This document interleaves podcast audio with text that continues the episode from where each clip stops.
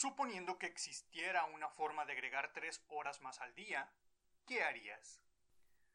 Si te consideras alguien productivo, quizás aprovecharías esas horas extra para trabajar en un proyecto importante, aprender algo útil o reservar una reunión más. En cambio, si lo que deseas es relajarte y disfrutar la vida, con seguridad pensarías en salir a divertirte, entretenerte en la computadora o pasar tiempo de calidad con tu familia. Sea cual sea el caso, por alguna razón, la respuesta siempre es hacer más. Siendo sinceros, ¿cuándo fue la última vez que no hiciste nada por más de 10 minutos?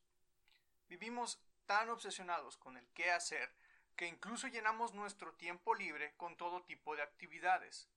¿Estás esperando tu turno en el banco?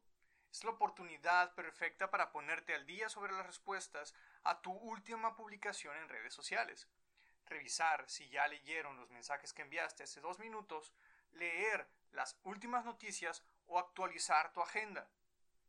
En nuestra sociedad el aburrimiento es intolerable y la inactividad es motivo de vergüenza. Después de todo, hacer más es lo mejor para todos, ¿no es así?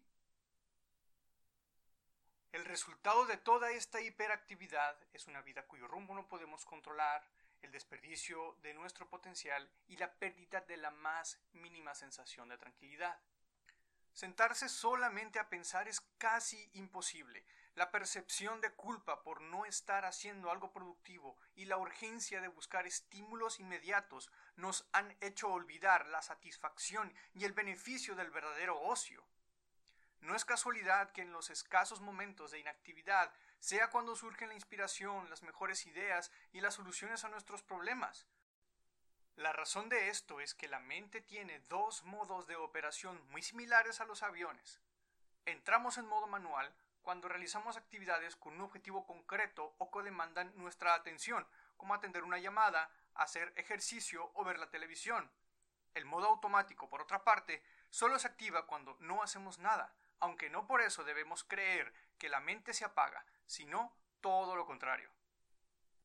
En piloto automático, la mente es capaz de acceder a zonas difíciles de alcanzar en el estado manual, y gracias a eso es que podemos pensar más creativamente, razonar con mayor claridad y curar los estragos que provoca el constante flujo de estímulos inmediatos en el cerebro. En un avión, el piloto automático le permite al aviador reservar su energía para poder dar lo mejor de sí en el aterrizaje, el despegue y las emergencias. De igual forma, crear verdaderos momentos de ocio nos permitirá dar lo mejor de nosotros en los momentos más críticos.